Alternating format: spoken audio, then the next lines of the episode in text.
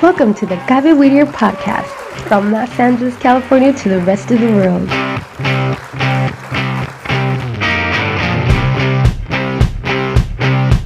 The Gaby Whittier radio podcast has been created to share with you new experiences of development and personal motivation in our children.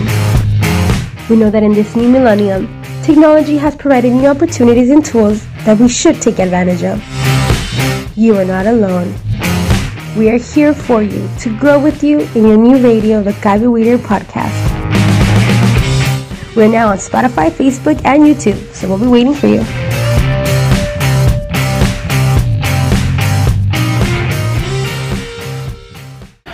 Bienvenidos a Gaby Whittier Podcast desde Los Ángeles, California para todo el mundo.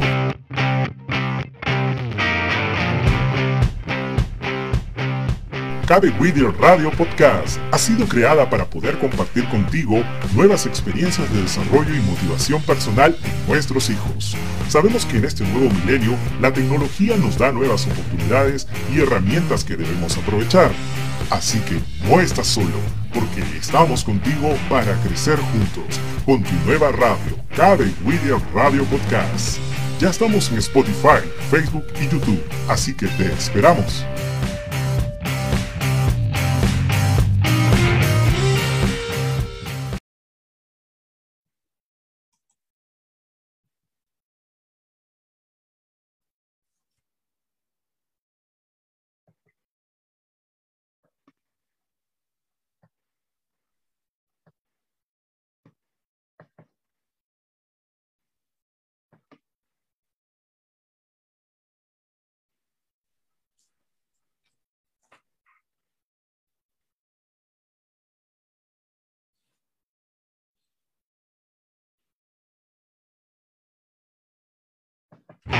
Welcome to the Gabby Whittier podcast from Los Angeles, California to the rest of the world.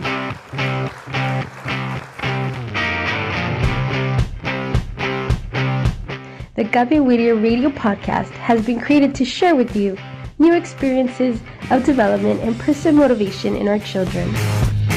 We know that in this new millennium, technology has provided new opportunities and tools that we should take advantage of. You are not alone. We are here for you to grow with you in your new radio, the Gaby Weeder podcast. We're now on Spotify, Facebook, and YouTube, so we'll be waiting for you.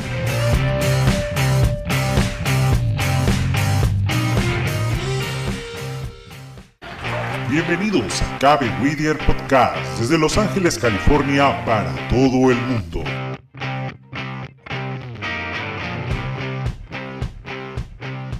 Cabe Whittier Radio Podcast ha sido creada para poder compartir contigo nuevas experiencias de desarrollo y motivación personal en nuestros hijos. Sabemos que en este nuevo milenio la tecnología nos da nuevas oportunidades y herramientas que debemos aprovechar. Así que no estás solo, porque estamos contigo para crecer juntos con tu nueva radio, Cabe Whittier Radio Podcast. Ya estamos en Spotify, Facebook y YouTube, así que te esperamos.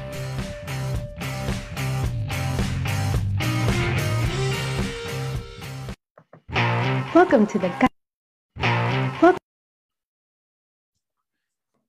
Muy buenas tardes y bienvenidos a nuestra comunidad. Eh, como cada jueves, Cabe Whittier Podcast Radio inicia un programa más. Los saluda su amigo Ricardo Pajuelo desde Los Ángeles, California, para todo el mundo. Y como cada jueves, me acompaña en la co-conducción Tania Maguiña. Tania. Muy buenas tardes a todos ustedes. Bienvenidos a esta su radio Cabe Whittier Podcast. Más felices que nunca. Estamos celebrando por todo lo alto, Ricardo. Estamos de fiesta.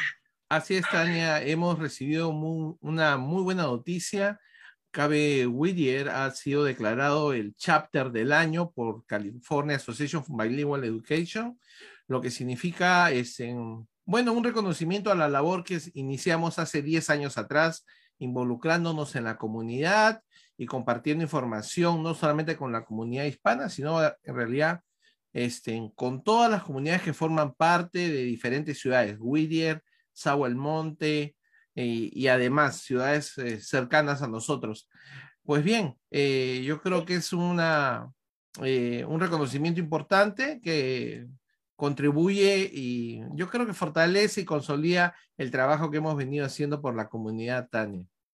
Así es, y pues queríamos compartirlo con ustedes uh, hoy día oficialmente, así es que ustedes son los primeros en saberlo. Bienvenidos a todos ustedes que están en Facebook Live y los que nos seguirán seguro más adelante por Zoom. Eh, pues compartir este, este orgullo. Hoy día recibimos la carta oficial donde dice felicitaciones en representación de la Asociación Bilingüe de Educación de California, CABE, de la, del board de la, del board de directores. Eh, están, nos seleccionan como CABE 2022. Eh, seremos reconocidos en la, en la Junta de, de Miembros en abril del 2022 a las 10.40 de la mañana y pues, a, pues hemos sido declarados CABE 2022, a capítulo del año, CABE Whittier número 40. Así es que estamos muy honrados. Esta carta la recibimos de la directora ejecutiva de CABE, Jan Justofon Corea, y de la presidente del board, Bárbara Flores. Pues súper honrados. Gracias por la confianza, pero este premio no es nuestro, Ricardo.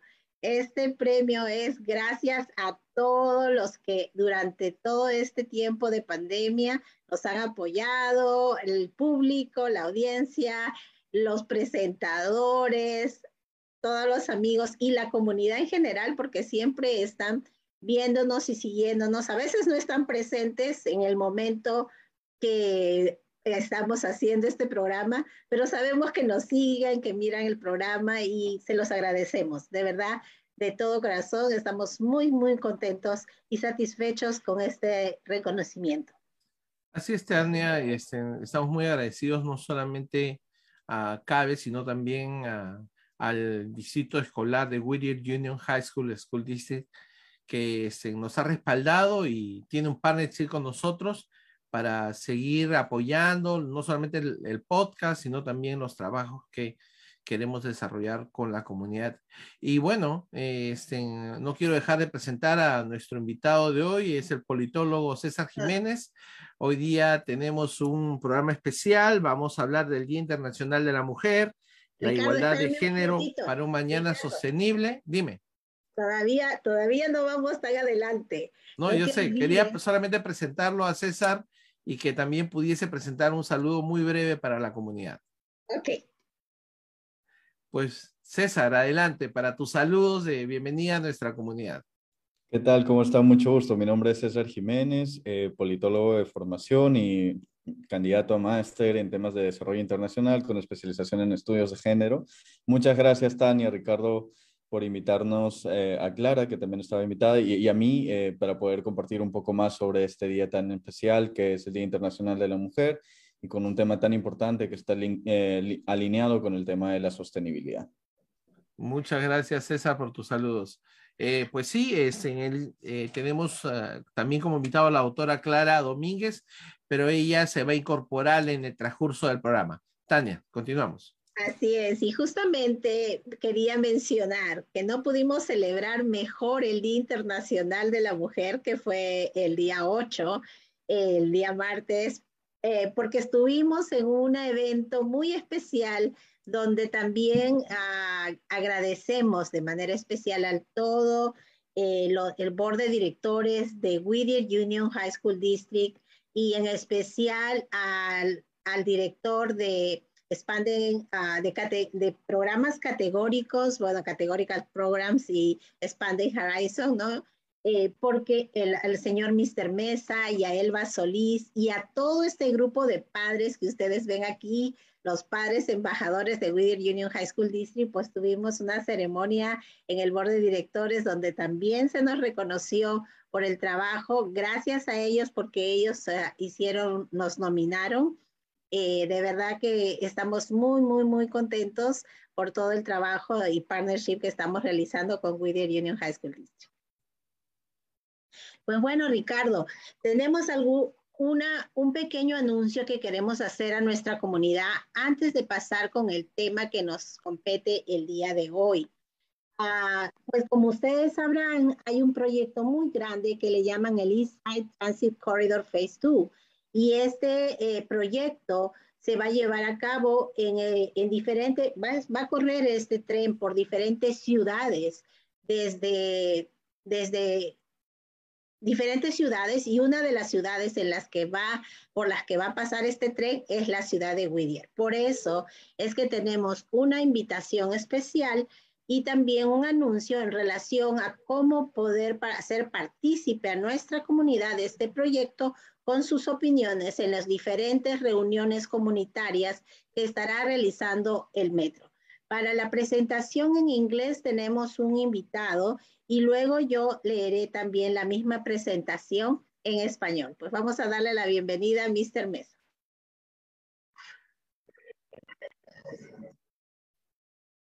El audio también.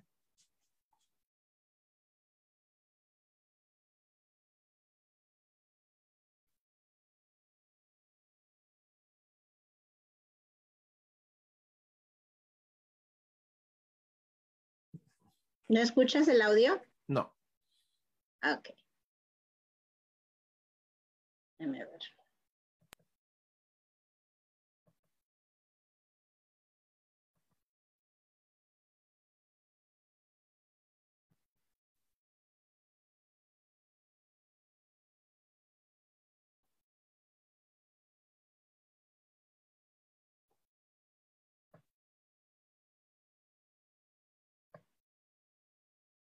Ok, me avisa, ¿sí?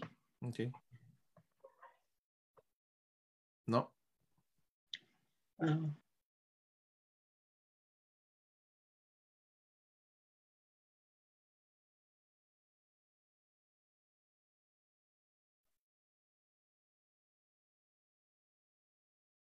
¿No escuchaste?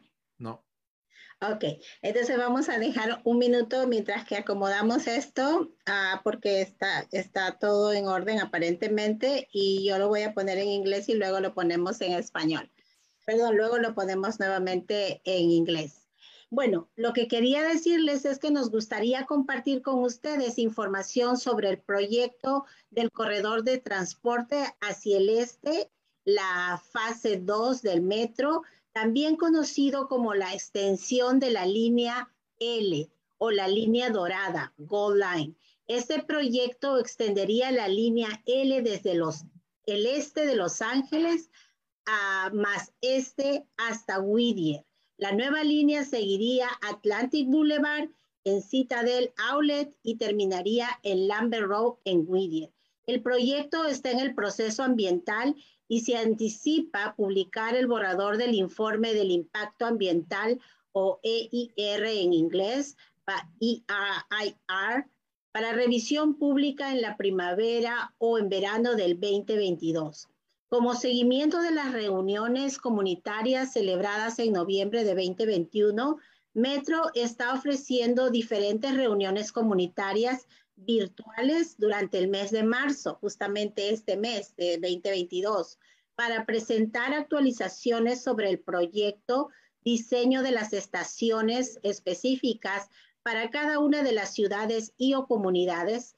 Y lo que buscan justamente es hacer preguntas o proveer comentarios para que así durante estas reuniones que se van a llevar a, a través de Zoom puedan uh, también, si usted no, no tiene dominio del idioma inglés y tiene otro idioma, pues ellos ofrecerán también interpretación en español.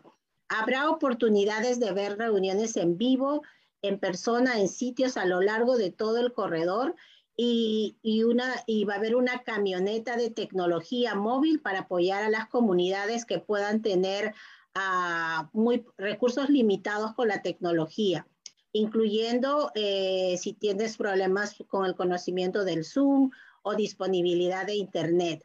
Eh, también si necesitan soporte técnico personal sobre cómo el español o si está disponible, va a haber asistencia disponible en estas reuniones. La reunión primera ya se llevó a cabo, fue el 9 de marzo. La reunión número dos, que fue en la ciudad de Commerce y Montevelo, eh, se, lleva, se lleva a cabo el día de hoy, 10 de marzo. La ubicación de la camioneta tecnológica móvil será en el estacionamiento de Commerce City Hall 2535 Commerce Way, Commerce, uh, California. El zip code es el 940. La reunión número 3 es específicamente para las ciudades de Pico Rivera y Santa Fe Spring y la comunidad de los nietos será el miércoles 16 de marzo. La ubicación de la camioneta tecnológica móvil será en Pico Rivera Senior Center, que está ubicado en el 9200 Mines, Avenida Pico Rivera, California, zip code 90660. Y finalmente la reunión número 4 que compete a nuestra ciudad de Whittier, que justamente aquí en, el, en la diapositiva pueden tomarle una foto, eh, como verán, será eh, para la ciudad de Whittier y será el jueves 17 de marzo la ubicación de la camioneta tecnológica donde ustedes podrán tener asistencia si no pueden conectarse con Zoom u otro.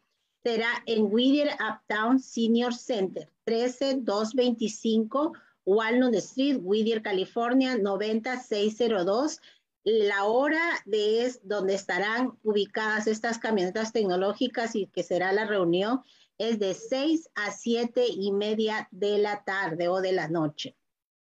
Si alguien tiene preguntas acerca del proyecto, por favor contacte con la línea de asistencia al 213-922-3012 o puede acceder a la información en línea, como ven ustedes aquí en la parte inferior, metro.net site Ah, slash Eastside Face 2. Punto.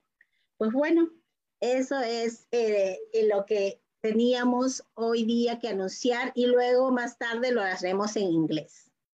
Eh, Ricardo, pues bueno, el momento llegó. Hablemos un poco de, nuestra, de nuestro tema de hoy.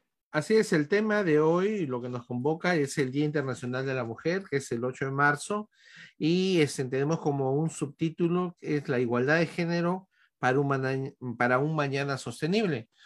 Pues bien, este, mientras esperamos este, también que nos acompañe la autora Clara Domínguez, eh, eh, vamos a empezar a conversar con el politólogo César Jiménez.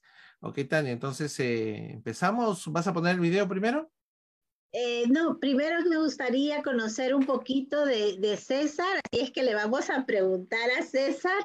César, cuéntanos un poco de ti, dónde naciste, a dónde estudiaste, cuántos hermanos tienes, tienes vives con tus papis, eres casado, tienes hijos. Un poco cuéntanos de tu trayectoria profesional desde que eras pequeño y pues hasta donde ya estás en este momento, por favor. Muchas gracias, Tania, Ricardo. Sí, en efecto, eh, yo soy de nacionalidad peruana, yo nací en Lima, viví 15 años en Puno, luego regresé a Lima para continuar con mis estudios.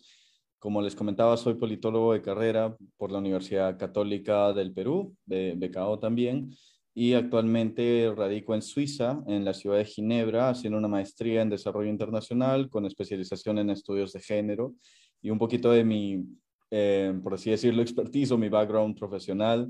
Eh, yo he trabajado para el Ministerio de Relaciones Exteriores en Perú como asistente administrativo en temas de género para una dirección que ve asuntos sociales y luego para el Ministerio de la Mujer como analista internacional para ver justamente eh, los avances en temas internacionales del Estado peruano de cara justamente a los convenios, a los, a los compromisos que el Estado peruano tenía en relación a la igualdad de género y la protección y promoción de derechos de las mujeres, ¿no?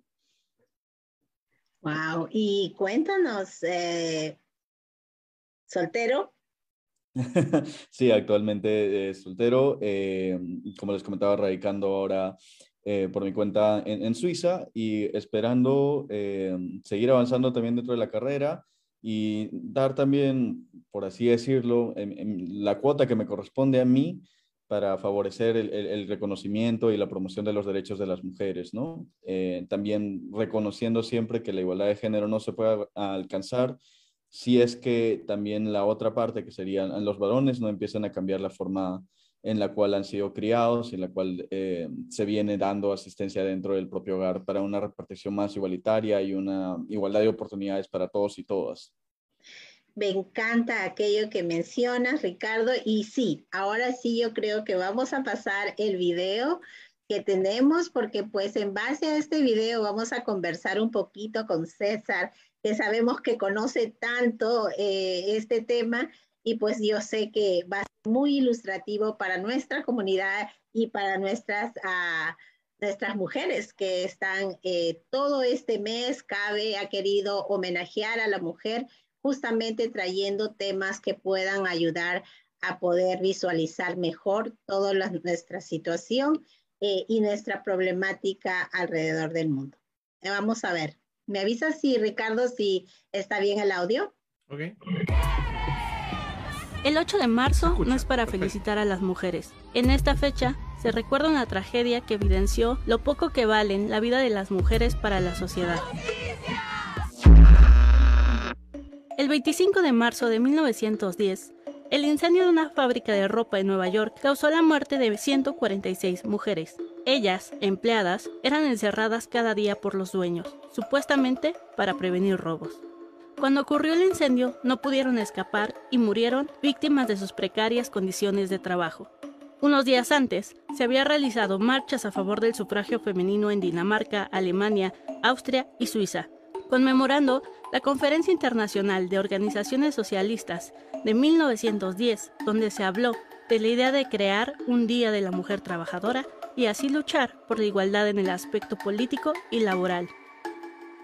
En los años siguientes, los derechos políticos se comienzan a ganar con el derecho al voto en la URSS, Reino Unido, Estados Unidos y en 1929 Ecuador se convertiría en el primer país de América Latina que garantizó el voto de la mujer.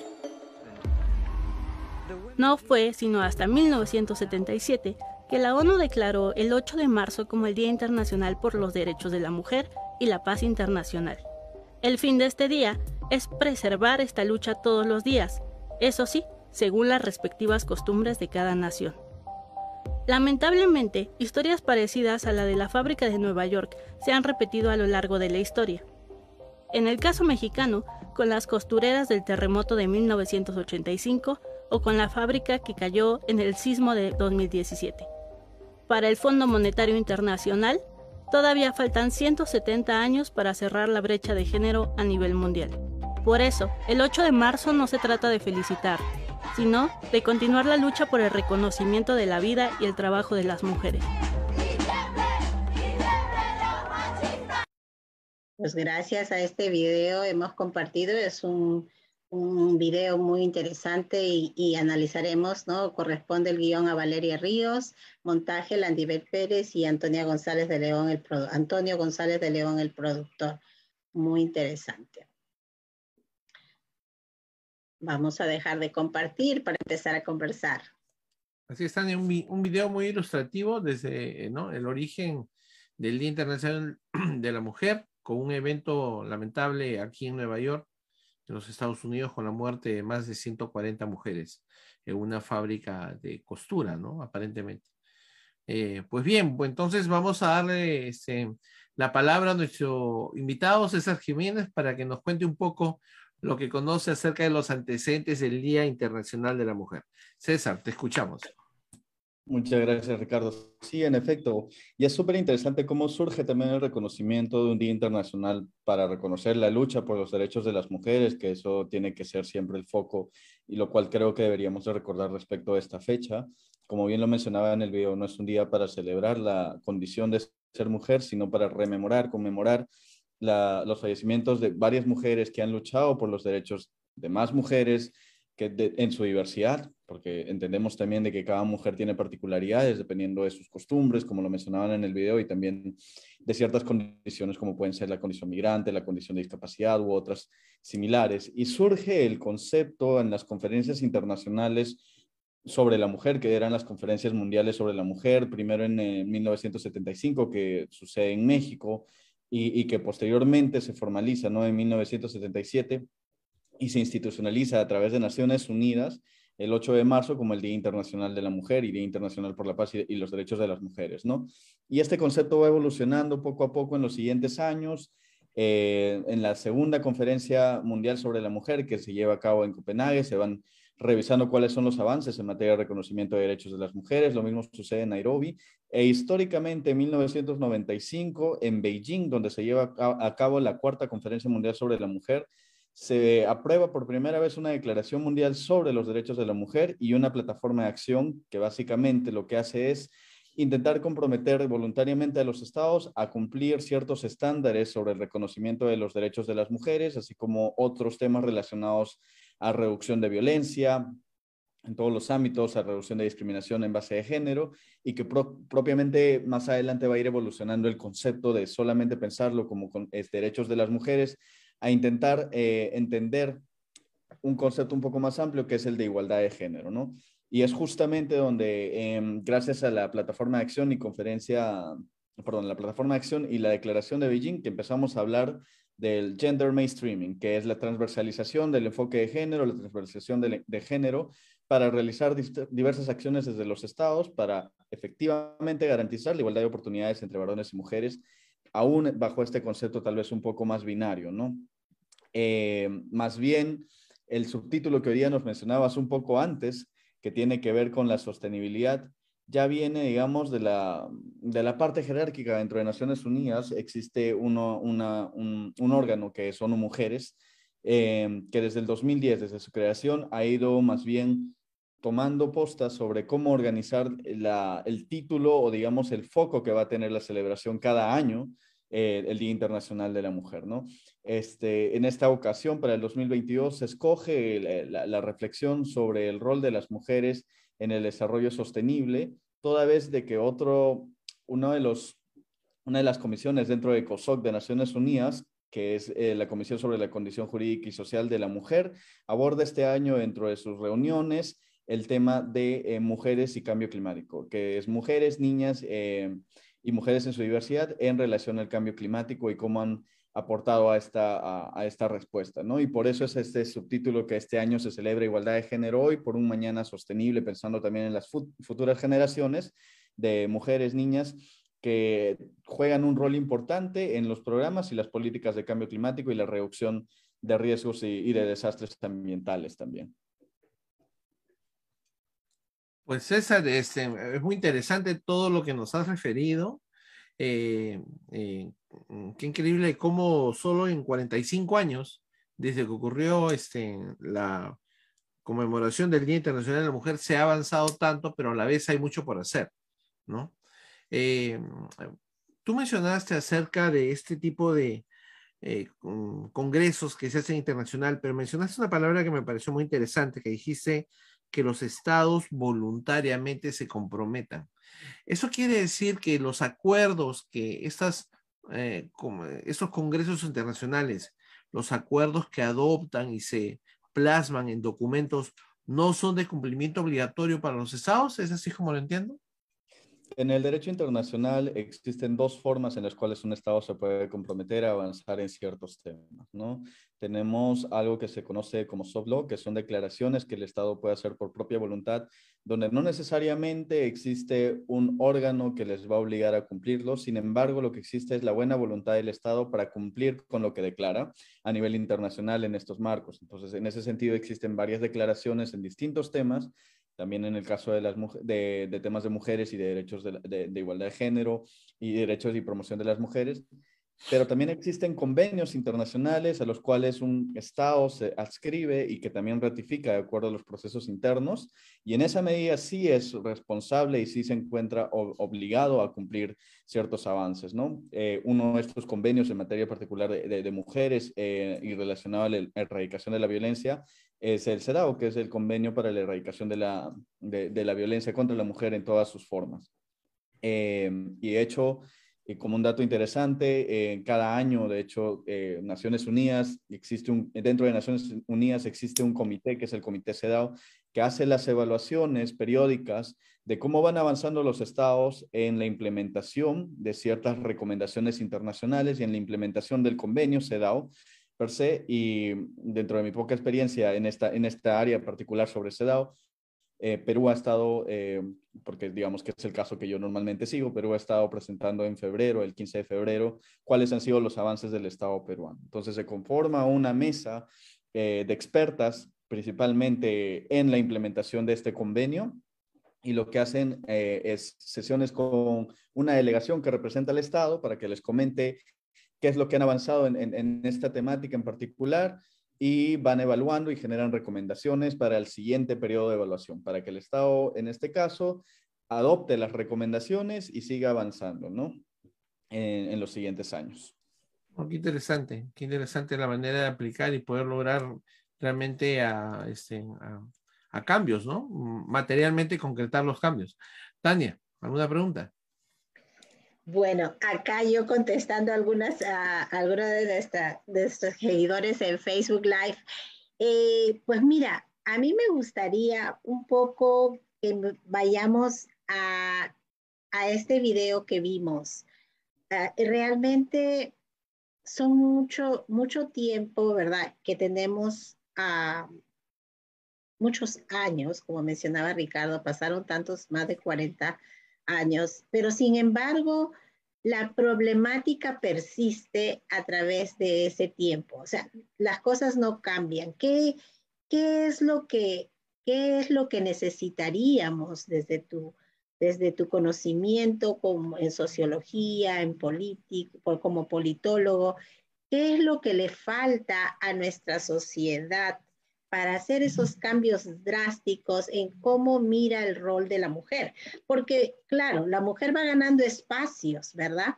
Va teniendo mayor posicionamiento político, va teniendo mayor preponderancia en el ambiente laboral, va ocupando puestos públicos con esfuerzo, ¿verdad? Y en porcentajes mínimos, pero los va haciendo, va destacando a nivel de liderazgo, va haciendo mucha labor social, comunitaria, familiar, personal.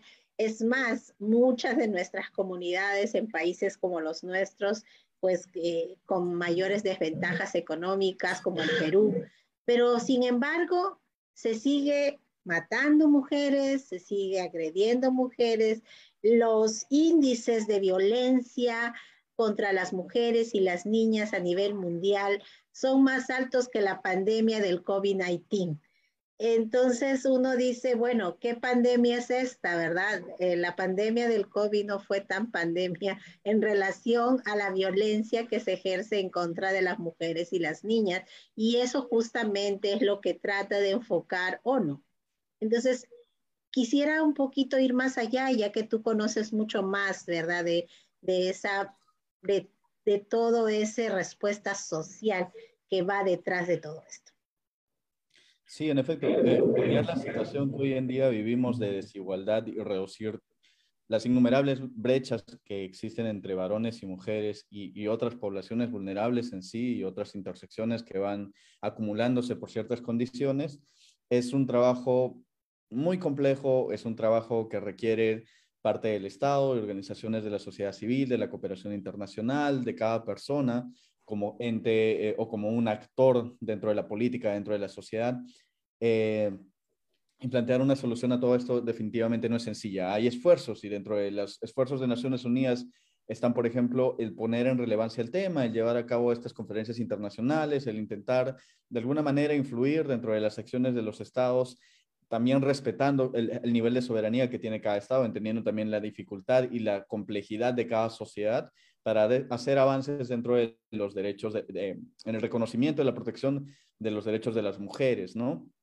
En particular, eh, Naciones Unidas ha optado justamente por la figura de los Objetivos de Desarrollo Sostenible, en el cual en el objetivo número 5, que habla justamente sobre igualdad de género y empoderamiento de la mujer, y plantea una serie de medidas al igual que unos indicadores para ver cómo van avanzando los estados en estos temas, ¿no? Eh, definitivamente, tal vez algo de lo que sí o sí siempre se tiene que tener eh, una claridad es que existe y estamos dados en sociedades y tal vez es algo que en algunas es más, eh, más igualitaria que otra, pero existe este concepto del, patriarcado, es decir, que durante varios años en la formación de los estados y en la formación de las, de las ciudades y sociedades, eh, se ha dado relevancia más dentro de un binario, que sería el, binario hombre-mujer, este, se ha dado mayor relevancia y mayor capacidades y mayor poder al, ente masculino. Y es este sistema binario heteropatriarcal, falocéntrico que efectivamente ha hecho de que las mujeres en la sociedad vayan desarrollando, eh, sin que ellas lo pidiesen y, sin que fuera su culpa efectivamente, eh, desventajas al momento de presentarse dentro de la vía pública, que podría ser dentro de la participación política, como también dentro de la vía privada, como puede ser los casos de violencia y discriminación dentro del hogar, dentro de la familia, ¿no? Dentro del, de la familia núcleo o de, o de, la, eh, de la composición nuclear de la sociedad. Y, mucho tiene que ver eh, efectivamente con cómo se había distribuido anteriormente el poder entre, estos, eh, entre los géneros que entran dentro del espacio binario, ¿no? Y que hoy en día vemos menos mal ya cada vez las personas entienden de que esa, esa estructura termina generando desigualdades y que además de eso, la no participación de las mujeres en la vida pública y en el espacio privado y en el trabajo y en la economía eh, tiene bastantes eh, o genera bastantes retrocesos dentro del desarrollo humano como tal, ¿no? Se hablaba muchas veces en los informes de Naciones Unidas que solamente con la que agregar la participación de las mujeres, que sería más o menos el 50% de la población mundial dentro de la economía, inyectaría de manera eh, bastante amplia el, desarrollo económico de distintos países, ¿no? Si es que además también se, considerara dentro de este, de este, grupo económico, pues a las mujeres, si es que se les permitiera, si es que se les facilitara el acceso a trabajos bien pagados, a, derechos laborales, a derechos eh, o a programas incluso como políticas de cuidado que les permite tener cada vez más espacio dentro de la esfera pública y dentro de la esfera privada, ¿no? Entonces, en realidad no es que exista una fórmula mágica para reducir las brechas per se, pero lo que debería y, tendrá que seguir existiendo son distintas medidas para cada vez reducir esas brechas en las distintas temáticas que, abordan ¿no? los estados en particular y que también van a favorecer el desarrollo de cada país y el desarrollo de cada sociedad. Qué interesante, realmente sí. Y tengo otras preguntas, pero Ricardo. Así es, este, es verdad, es un tema muy amplio también y como bien sabe César, nosotros eh, tenemos una, comunidad enfocada dentro de lo que es la educación, eh, tanto a nivel de elementaria como de high school. Entonces sería interesante que nos pudieses eh, quizás dar algunas luces de cómo educar, ¿no? Cómo los padres podemos educar a nuestros hijos o hombres o mujeres para que ese tipo de acuerdos que se van dando a nivel de países, nosotros de alguna manera podamos también, eh, ¿de qué manera, no? Correcta, podríamos educar para que esos acuerdos en el futuro pues sean aplicados también por nuestros hijos. ¿Nos puedes dar un poco de un poco de tu conocimiento en relación de eso? ¿De qué manera educar a un niño ahora en función a, a esos nuevos planes futuros? O no futuros, sino en realidad necesarios para nuestra sociedad, ¿no? Y porque hay un plan también, ¿no, César? Para el 2030 que ha establecido ONU Mujeres, ¿verdad? Claro, en efecto. Justamente para el desarrollo sostenible, que es el tema de nuestro, del día de hoy.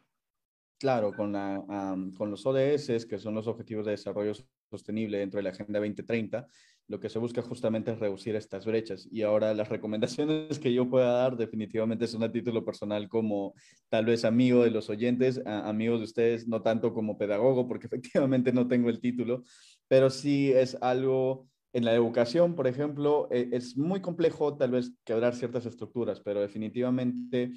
Eh, hay que reconocer, en primer lugar, que tanto eh, niños, niñas, adolescentes, juventudes, eh, todos tienen, partimos de eso, ¿no? Todos tienen los mismos derechos y deberían de gozar de las mismas oportunidades y de las mismas condiciones para conseguir el desarrollo máximo dentro de sus capacidades.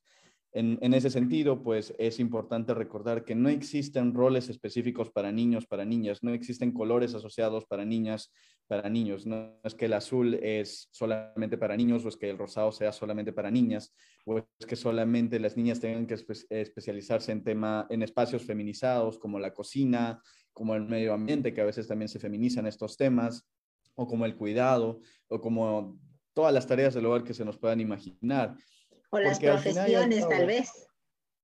Exacto, con el tipo de profesiones, ¿no? Hay, hay, hay, profesiones dentro de este, cuando hablamos, digamos, de estudios de género, podemos reconocer de que existen profesiones masculinizadas, profesiones feminizadas, ¿no? Que en términos simples es decir que ciertas profesiones son para mujeres y ciertas profesiones son para varones. Y esto no puede estar más alejado de la realidad porque cada persona tiene capacidades distintas y puede traer nuevas experiencias de distintas perspectivas a distintas carreras, distintos campos de la educación, distintos campos profesionales, ¿no? Eh, en esa medida, justamente es que creo yo que un gran tip para la educación de las futuras generaciones es reforzar estas ideas de que, en primer lugar, no existen roles asignados, no hay una forma buena o específica para ser ni varón ni para ser mujer. Son expresiones eh, que cada niño o niña va descubriendo dentro de su desarrollo como persona y que no tendrían por qué ni alarmarse porque a, un niño tal vez le gusta cocinar o a un niño tal vez le gusta bailar más que jugar fútbol o a una niña tal vez le gusta jugar más fútbol que jugar con las muñecas. Eh, por así decirlo, todos estos roles que han sido asignados en los últimos 200, 300 años vienen de un constructo, ¿no? Eh, muchas veces en el campo de las ciencias sociales hablamos del constructo social y el constructo social no es otra cosa que se han designado roles porque la sociedad de alguna manera ha repetido la idea de que esos son los roles que deben de cumplir ciertos géneros, no el género masculino o el género femenino. Y al igual como se construyó, hoy en día estamos más bien en el proceso de deconstrucción de ese imaginario que nos hemos creado y de entender cada vez más de que no existen roles asignados y de que efectivamente hoy en día hay muchas mujeres que también sobresalen en distintos puestos que han sido masculinizados. Hay ingenieras, hay abogadas, eh, y cada vez las mujeres se meten más en temas STEM, que suelen ser las ciencias, las tecnologías, el medio ambiente, eh, y entre otros, justamente porque ese espacio tal vez antes estaba dominado por los hombres y hoy en día que se le da más espacio, más oportunidades a las mujeres, vemos que también resaltan. Eh, bastantes ejemplos también, digamos, en defensoras de derechos a nivel de sociedad civil. Tenemos el ejemplo, y la otra fecha conversábamos también con Tania sobre Máxima Cuña, este, una de las representantes dentro de Perú que, luchó justamente por los recursos naturales eh, contra una minera eh, en una de las ciudades más relevantes en materia económica y de extracción minera en Perú.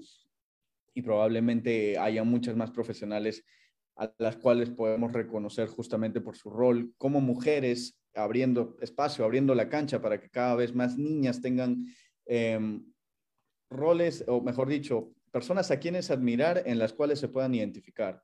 Si es que no existen mujeres en altas direcciones, si es que no existen mujeres en la política, si es que no existen mujeres relevantes en distintas eh, profesiones, es muy difícil tal vez incluso para una niña, una adolescente, verse retratada y creer que puede alcanzar ese lugar, ¿no? Por eso es importante la representación y por eso es importante también dejar que, que, eh, las mujeres puedan tener esta influencia y que dentro de ellas mismas reconozcan su capacidad de agencia. Y me refiero con capacidad de agencia a su capacidad para actuar, su capacidad para conseguir las cosas, su capacidad para también reconocer todo lo que han estado haciendo en los años anteriores. O sea, todas las actividades del hogar que pueden quitar mucho tiempo muchas veces no son remuneradas, no son reconocidas y se cree o se se cree falsamente que estas son obligaciones inherentes a la mujer, a la feminidad, cuando en realidad son obligaciones que cualquier ser humano funcional debería tener, sea varón, sea, sea mujer, sea niño, sea niño. Entonces, ir por ese proceso de construcción, ese proceso de cuestionamiento, ese proceso de, digamos, romper ciertas ideas preestablecidas que teníamos en nuestra cabeza y estar muy abiertos a la conversación con los niños, niñas, creo que es otro gran tip que les podría dar, ¿no? Si me, parece, por ahí ya me, me, parece tan interesante lo que acabas de decir, porque yo he escuchado muchas veces en nuestra comunidad aquí que, que muchas veces cuando tú le preguntas a una mujer a qué se dedica o qué hace, agacha la cabeza y dice, no, yo no trabajo. Pero no trabaja, pero está en la casa y en la casa tiene que no solo cocinar, tiene que ayudar a los hijos con las tareas, tiene que encargarse de la administración, muchas veces de la economía, porque el varón sale a trabajar, pero no hay quien se encargue de todas las eh, actividades dentro del hogar, se encarga muchas veces de la contabilidad, en fin, tiene una multiplicidad de tareas que, como mencionas, no son remuneradas. Sin embargo, se, la mujer asume eso como que no es un trabajo eh, porque no es remunerado, ¿no? O sea, en nuestra mente asociamos que un trabajo es aquello por lo que recibimos una remuneración. pero realmente el rol de la mujer es tan importante, inclusive por lo que mencionaste hace un momento. Eh, si todas las mujeres salieran a trabajar, ¿quién se dedica, como mencionaba Ricardo hace un rato, a inculcar valores a sus hijos y educar a, esos niños? Van a ser otras personas que van a educar con valores a, esos, a sus hijos. Entonces, realmente hay que evaluar, ¿verdad? y poder ir cambiando todos esos estereotipos creados en nuestra mente por años, ah, porque de lo contrario, pues cada vez tenemos, como bien decía Ricardo, una sociedad con menos valores, porque las mujeres también están tratando de luchar por ocupar posiciones, pero hasta qué punto pueden descuidar también su familia, ¿no? que es mucho más importante porque son los que van a educar también en valores ah, y poder enseñar justamente lo que mencionas. Y ahí te complemento, Tania, porque efectivamente tú, justamente haces un cuestionamiento que me parece bastante relevante y, dices, si es que la mujer no está dentro de la casa, ¿quién educa? ¿Quién, quién este, eh, empapa de valores a los niños, niñas dentro de la familia? Y lo primero que se me vino a la cabeza fue el, papá. O sea, la mamá no está, el papá debería estar, o cualquier otra persona dentro de las diversidades de familias que existen, cualquier otra persona que también funja este rol de protector, de cuidador, son quienes deberían de, de alguna manera hacer que coordinar de cierta manera para que funcione, ¿no? Claro, pero tú mencionabas, al, tú mencionabas al principio pero claro, si piensan, ¿verdad? Si cambiara la mente, ¿verdad? De los papás, de no pensar que hay un rol femenino, pues eso sí ayudaría, ¿verdad? Porque ambos comparten los roles, ¿no? Exacto, es una corresponsabilidad entre ambos cuidadores y, también hay que ser bien realistas de que tal vez la tasa de madres solteras es bastante alta en distintos países y efectivamente ahí vemos un poquito cómo los formatos o estas ideas preestablecidas que te comentaba de la, de la paternidad y la maternidad están bien este, divididas, ¿no? Es como que todo lo que está asociado con la maternidad es como si fuera una cadena invisible que amarra y va a amarrar de por vida a la madre o a la mujer hasta que fallezca, mientras que probablemente en las paternidades, por más que exista así un lazo, este, este lazo es mucho más flexible, ¿no? y no necesariamente porque las familias lo piensen así y desde, desde un inicio, sino porque en la forma en la que se ha estructurado la sociedad ha dividido esos roles y ha hecho de que justamente se asocien más, digamos, el hecho de salir a trabajar, traer el dinero, los recursos a la parte masculina, mientras que la parte femenina se entregaba el espacio privado, ¿no?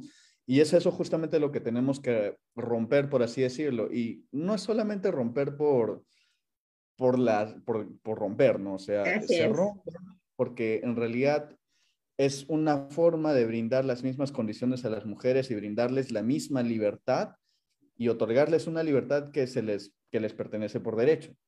Para empezar, las mujeres deberían de tener total libertad para poder hacerlo, ¿no? Y muchas veces se suele hablar de, bueno, pero ya existe la ley, ya existe la norma, ya existe la ley que dice que que no tienen que matar mujeres, y existe la norma que dice que existe igualdad de género, y existe la norma que dice que existe igualdad de pago. Y a pesar de que existen las normas, el hecho de que yo tenga un papel escrito no hace que la sociedad cambie mágicamente, no hace que la sociedad de pronto deje de cargar dentro del imaginario de una niña, una adolescente, el hecho de que a futuro tenga que pensar efectivamente que se tiene que preocupar exclusivamente por la familia y tenga que dejar de lado su desarrollo profesional, su desarrollo académico. Eh, entonces, justamente es más hacia ese lado donde la sociedad, donde otros agentes y otros actores juegan un rol bastante importante y también el Estado en general, creo yo, ¿no?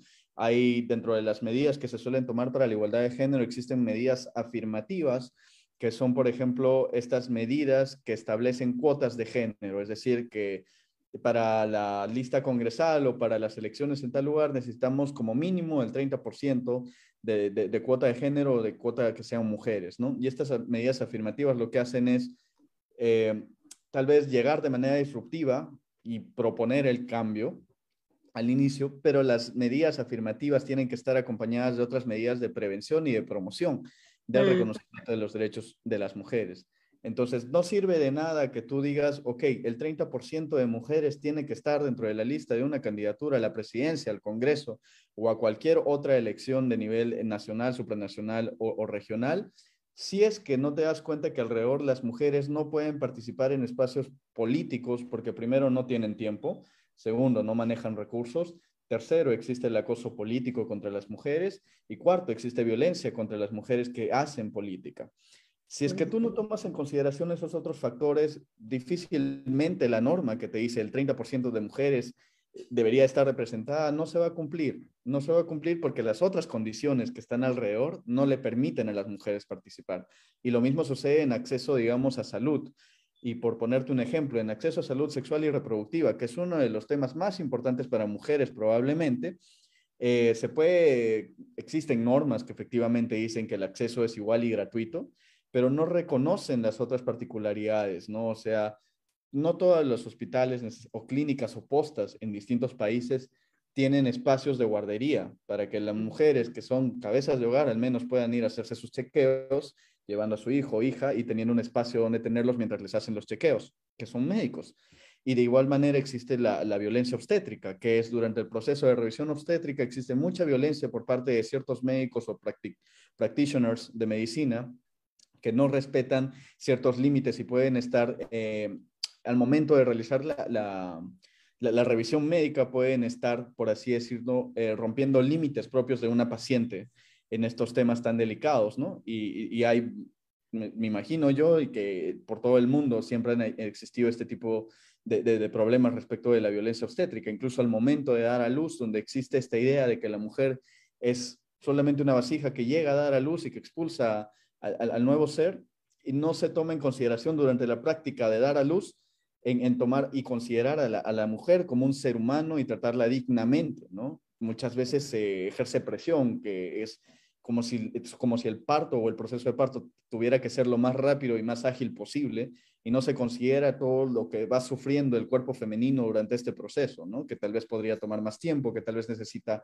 implementos médicos, porque al final y al cabo en el proceso del parto se ha institucionalizado tal vez, y no digo que sea el caso generalizado, sino más bien que hay casos todavía donde existen este, este tipo de violencia, ¿no?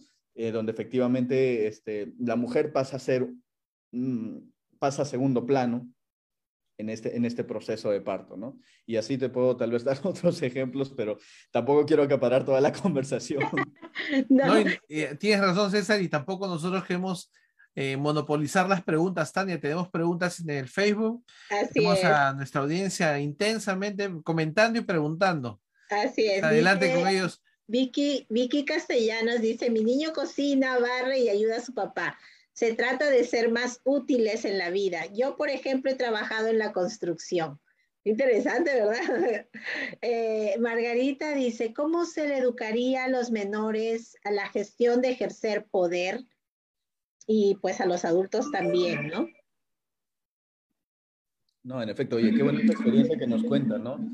Ver este, mujeres como operarias es, a veces un poco chocante porque no estamos acostumbrados a hacerlo, depende de dónde, estén, dónde estemos, en qué país estemos, ¿no?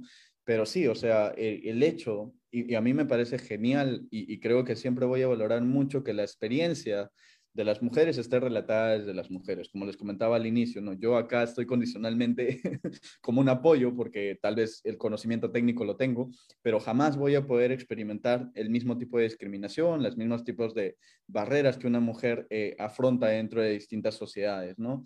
Y sobre la educación y el tema del poder, es, yo, creo que es un tema súper complejo, eh, porque poder es, el poder como concepto puede estar en todo, ¿no? Dentro de la estructura familiar existe jerarquía, los padres tienen cierto poder sobre los niños y los niños, niñas intentan ejercer cierto poder sobre los padres con distintas dinámicas, ¿no? La forma más saludable de hablar sobre el poder es justamente dar a conocer de que existen diversas experiencias, diversas formas de interpretar una situación y diversas formas de experimentar, sentir las cosas. Entonces, probablemente el diálogo es una gran arma y digo arma entre comillas, porque efectivamente no es una arma como tal, pero es un, un gran recurso para estrategia. poder estos temas. Exacto.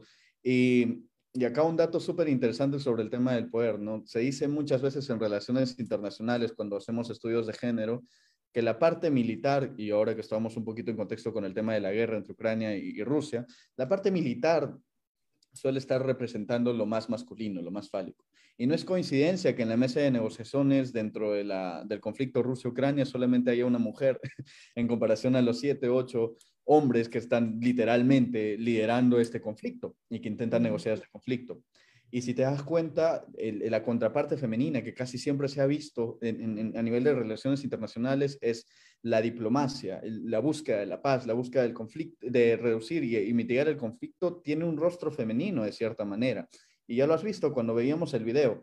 El, Día Internacional de la Mujer no se celebra solamente, en, en la primera edición, no se celebra solamente como Día de la Mujer, sino como Día de la Paz y Día Internacional de la Mujer, porque justamente se intenta hacer ese nexo y, te da dos posturas que pueden ser un poco chocantes, porque básicamente te está diciendo las mujeres buscan la paz y los hombres buscan el conflicto. Y lamentablemente esta, este mensaje subconsciente se ha ido reproduciendo y todavía vemos que sí se refleja en la realidad, ¿no? Donde justamente les comentaba este, este, esta anécdota, ¿no? Ahora en Ucrania, en Rusia, quienes están negociando, quienes están metidos en este conflicto son eh, mayoritariamente varones en el poder en, comparación, digamos, al, espacio que se le da a las mujeres para poder negociar. Y, es que tampoco se cree que las mujeres puedan tomar un rol, un carácter mucho más fuerte dentro de este tipo, y, eso es totalmente falso, ¿no? Hay, hay mujeres, hay varones que tienen caracteres diversos y que efectivamente dentro de estos procesos también deberían de tener cierto nivel de relevancia, ¿no? Pero sí, en efecto, el diálogo, creo yo, con los niños, niñas, adolescentes es, es la mejor estrategia y intentar conversar, porque también desde un espacio horizontal y no significa tampoco que de pronto se van a tratar de iguales porque efectivamente hay diferencias en el desarrollo cognitivo y otros, pero es importante intentar empatizar y aprender con los niños también sobre nuevas cosas, porque ellos cuestionan y el cuestionamiento siempre es bueno para reformular qué es lo que tenemos pensado y establecido ya en nuestras cabezas. Y es cierto que no se puede no uno tomar ah, de alguna manera ligeramente este tema, porque si es, analizamos un poco ya las consecuencias de la pandemia, también estadísticas ahora señalan que ha habido muchas mujeres que han renunciado a posiciones de liderazgo para volver y regresar a sus hogares y encargarse de sus familias. Entonces, eso significa también que pues ah, después de la pandemia también el rol de la mujer ha, hecho o ha motivado y ha hecho que la mujer cambie un poco la perspectiva de su, digamos, competitiva, que hasta cierto punto ¿no? se, tiene eh, como parte de la, digamos, de publicitariamente hablando, ¿no? A nivel mundial, ¿no? O a nivel global.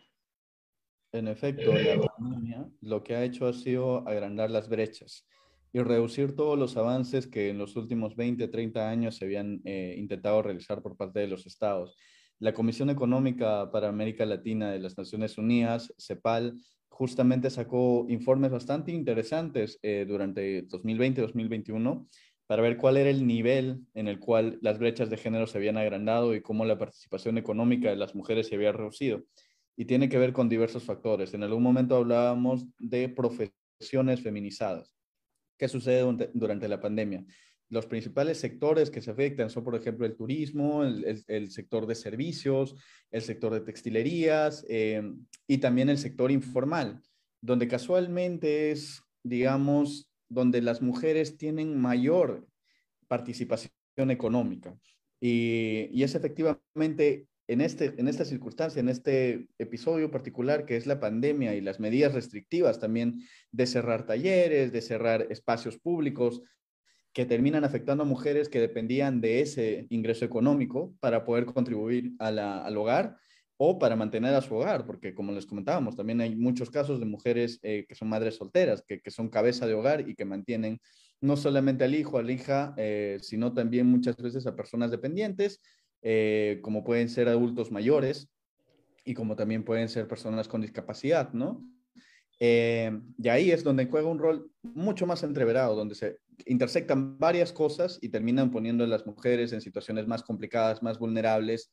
Y efectivamente la pandemia ha afectado más a la economía de las mujeres en comparación probablemente a, a, la economía de varones en términos porcentuales, ¿no? Porque efectivamente siempre hay casos específicos. Interesante. nos, pasaríamos conversando todo el tiempo, Ricardo. Así es, César ha puesto en, la mesa diversos temas. Eh, hemos podido tocar un poco el origen del Día Internacional de la Mujer. Nos, también nos nos ha podido explicar un poco de que eh, esa parte acerca de, es el Día Internacional de la Mujer y la paz internacional, ¿no? Interesante también lo que nos ha contado acerca por qué el concepto de la paz internacional está vinculado al Día Internacional de la Mujer. Ha tocado temas también de educación, hemos tocado un poco de temas internacionales. Eh, muchísimas gracias, César, todo lo que has contribuido a, poder nosotros también tener una, ampliar el ámbito, ¿no? El concepto del Día Internacional de la Mujer. Eh, lamentablemente el tiempo ha pasado, ha pasado, son ya las 5 y 3 de la tarde. Eh, estábamos esperando que la autora Clara lograra ingresar, tuvo problemas tecnológicos, pero de todas maneras agradecerte César por tu tiempo, por haber estado con nosotros, por haber compartido todo este tema tan interesante. Yo creo que este, vamos a reiterar una invitación más adelante para poder ahondar quizás más en el tema de, de género, porque te diré que la comunidad hispana, por lo menos aquí en Los Ángeles, que es donde nosotros nos desarrollamos, involucrados en los distritos escolares, eh, el tema del género requiere mucho más eh, educación, eh, requiere más formación, Ah, no somos una generación todavía alejada de ese tipo de conceptos, ¿no?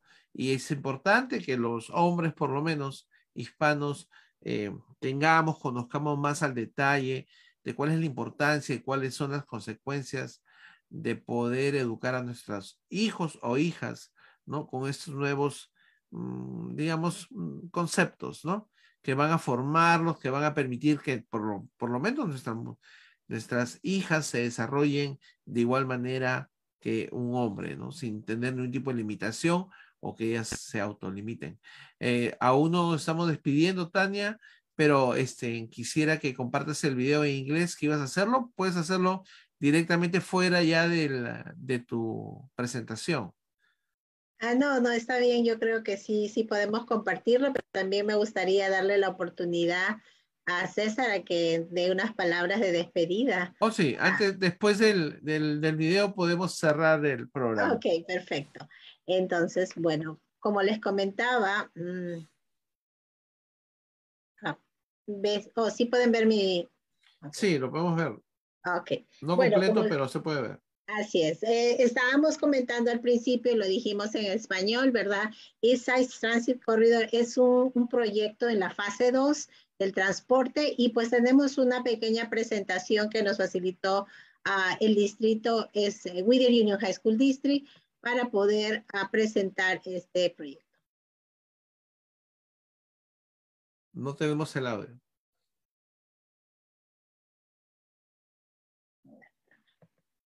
¿Por qué no lo pasas directamente fuera de la presentación? Y ya, solamente voy a intentar una vez más. Y no tenemos audio. Ok.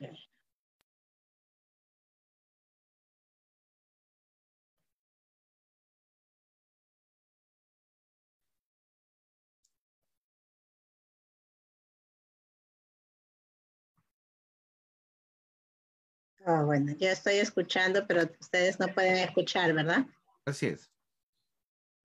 Déjame ver si podemos, si podemos hacerlo directamente como dices, ¿no? Así es, cargarlo en tu computadora y lo compartes.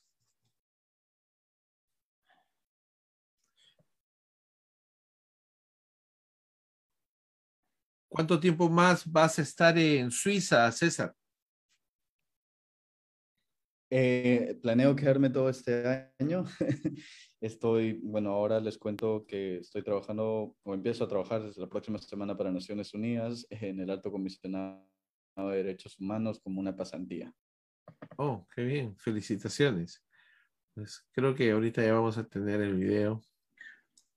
felicitaciones. Después nos cuentas qué es lo que estás este, en la próxima entrevista que planeemos.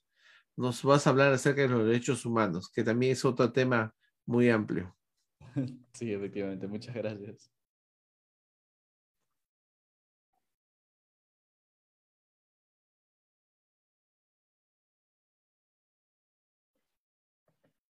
A ver cómo nos vamos con esto. ¿Pueden ver? Aún no.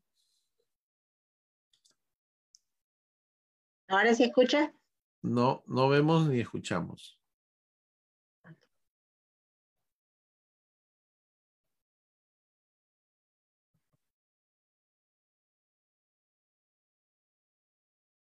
¿Ahora sí? Vemos el video, falta el audio.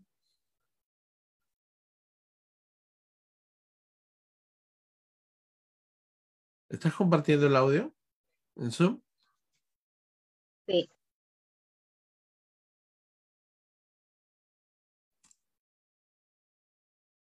Sí, estoy compartiendo el audio, pero parece que es un problema del, del video que mandaron.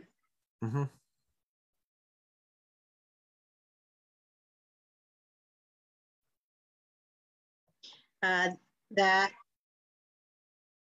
bueno, lo vamos a tener que poner en la página nuestra porque pues si no lo, si no la pueden ver así, porque sí está el audio, yo sí lo escucho, Ah, ok. pero no, no se puede, no se puede, este, no se puede escuchar, ah, la audiencia no lo puede escuchar, ah, debe ser un problema del, del audio que enviaron o de repente del, ar- del archivo. Pero si me dejas tratar a ver un minuto, Ok. ustedes saben que la tecnología es así, media compleja a veces. Ah, pues uno quiere este, hacer la, la transición a, a este es uno.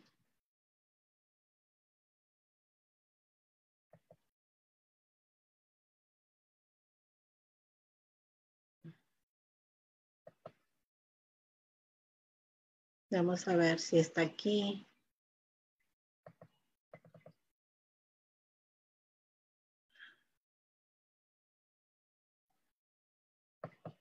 Mm,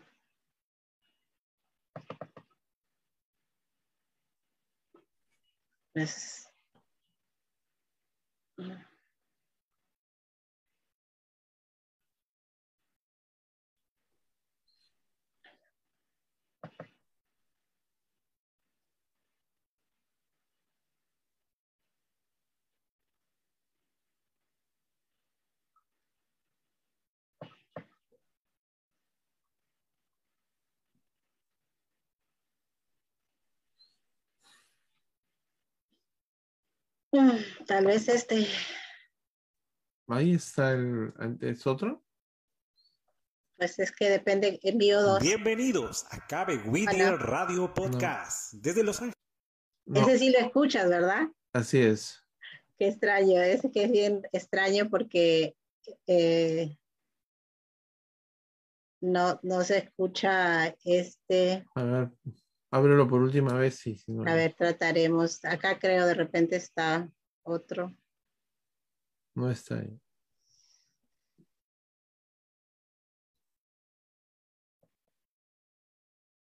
Trataremos a ver aquí. Tal vez sea. Si no, lo tenemos que publicar.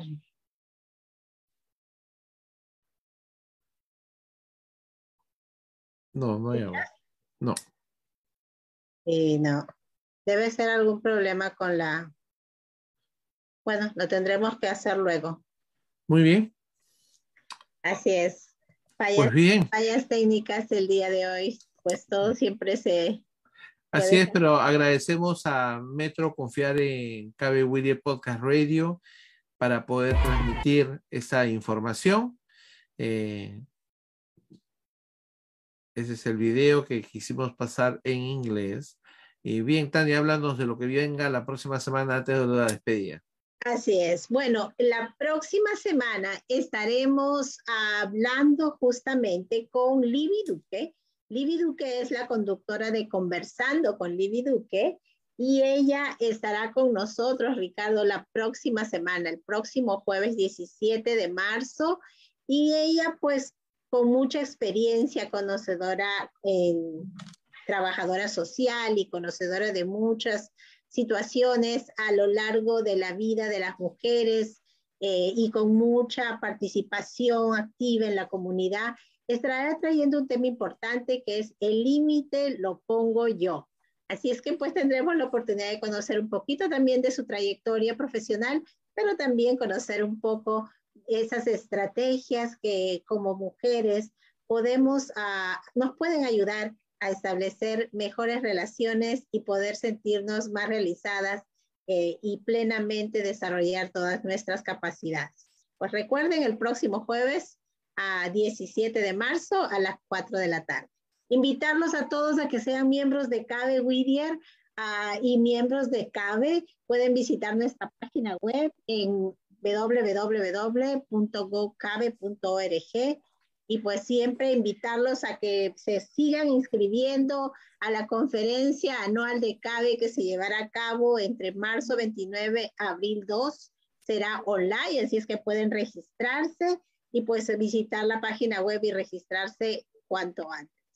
Además, si quieres poner publicidad, estás interesado en poner tu logo o un aviso publicitario, no dudes en llamarnos o mandar un correo electrónico a cabewidier.gmail.com. Y siempre recuerda que estamos en, eh, tenemos nuestra página en YouTube, Ricardo, como Cabe. Nos puedes ver también en los programas grabados en, en Facebook como Cabe Whittier Chapter 40 y también estamos en Spotify donde también puedes escuchar la programación pues nosotros tratamos de conectarnos con ustedes y somos conscientes de que muchas cosas como este dato de ONU Mujeres dice, una de cada tres mujeres experimentará violencia física o sexual a lo largo de su vida, principalmente de su pareja. La violencia contra las mujeres es una violación de los derechos humanos que ocurre todos los días en todas partes, pero no es inevitable. Pues con, esa, ah, con esta reflexión de ONU Mujeres, Ricardo, queremos decirles eh, a ustedes que también tenemos recursos para las mujeres, una línea de crisis, una línea directa y confidencial donde ustedes pueden llamar el 1-800-585-6231 y también estaremos promoviendo algunas campañas que les estaremos haciendo saber. Eh, estaremos, Ricardo, con uh, Shelter Right Hand que tendrá una caminata, estaremos promoviéndola muy pronto, así es que los invitamos a que se registren también, eh, eso será en abril, pero ya estaremos trayendo más noticias. Así es, Tania, gracias por tu información. Eh, no quiero dejar de agradecer a la audiencia que tuvimos en Facebook, a Margarita Chulde, César Alegría, Luz Patiño, Blanca Dircio, Marina Díaz, Jessica Laureano, Estela Manilla, Vicky Casañedo, sus preguntas, sus comentarios de Margarita. Eh, Margarita agradece. Y quién más, bueno, muchos más. Muchas gracias por seguirnos. Y bueno, antes de presentar el, video de despedida, Tania, César, para unas breves palabras de despedida para nuestra comunidad, por favor. Muchas gracias por la invitación y este, recuerden, eh, mientras mayor igualdad, creo que mejor para todas y para todos. Y nada, criemos niños, niñas que realmente pregonen por la igualdad y que la hagan efectiva para un futuro mejor. Muchas gracias, César. y nuevamente agradecerte por tu presencia, por haber estado con nosotros y haber compartido tu conocimiento. Y por supuesto también reiteramos nuestro agradecimiento a la autora Clara este, Domínguez, que lamentablemente no pudo conectarse el día de hoy, desde también, me parece, desde el Perú. Ok, Tania, entonces este, es tiempo de pues despedirnos. Yo solamente quería cerrar esta presentación diciendo que no somos uh, los varones y las mujeres, no somos competidores somos un equipo para trabajar juntos en pos del desarrollo y el crecimiento de nuestras familias y de nuestros hijos. Y así es que debemos de vernos como un equipo para trabajar desarrollando lo mejor de cada uno de nosotros. Gracias. Tania. Y pues nuevamente agradecer a nuestra audiencia y desde Los Ángeles, California, para todo el mundo, KB Winnie Podcast Radio. Nos despedimos y los esperamos el próximo jueves de 4 a 5 con nuestra otra invitada especial. Muchas gracias y buenas tardes. Welcome to the Gabe Whittier podcast from Los Angeles, California to the rest of the world.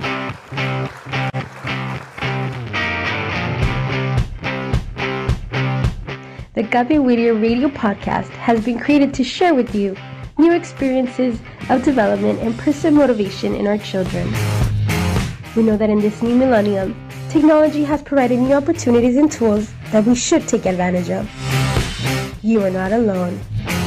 We are here for you to grow with you in your new radio, the Gabi Weeder podcast. We're now on Spotify, Facebook, and YouTube, so we'll be waiting for you.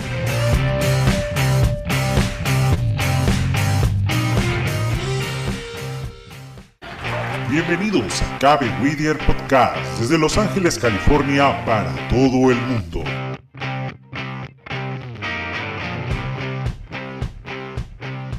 Cabe Whittier Radio Podcast ha sido creada para poder compartir contigo nuevas experiencias de desarrollo y motivación personal en nuestros hijos. Sabemos que en este nuevo milenio la tecnología nos da nuevas oportunidades y herramientas que debemos aprovechar. Así que no estás solo, porque estamos contigo para crecer juntos con tu nueva radio, Cabe Whittier Radio Podcast. Ya estamos en Spotify, Facebook y YouTube, así que te esperamos.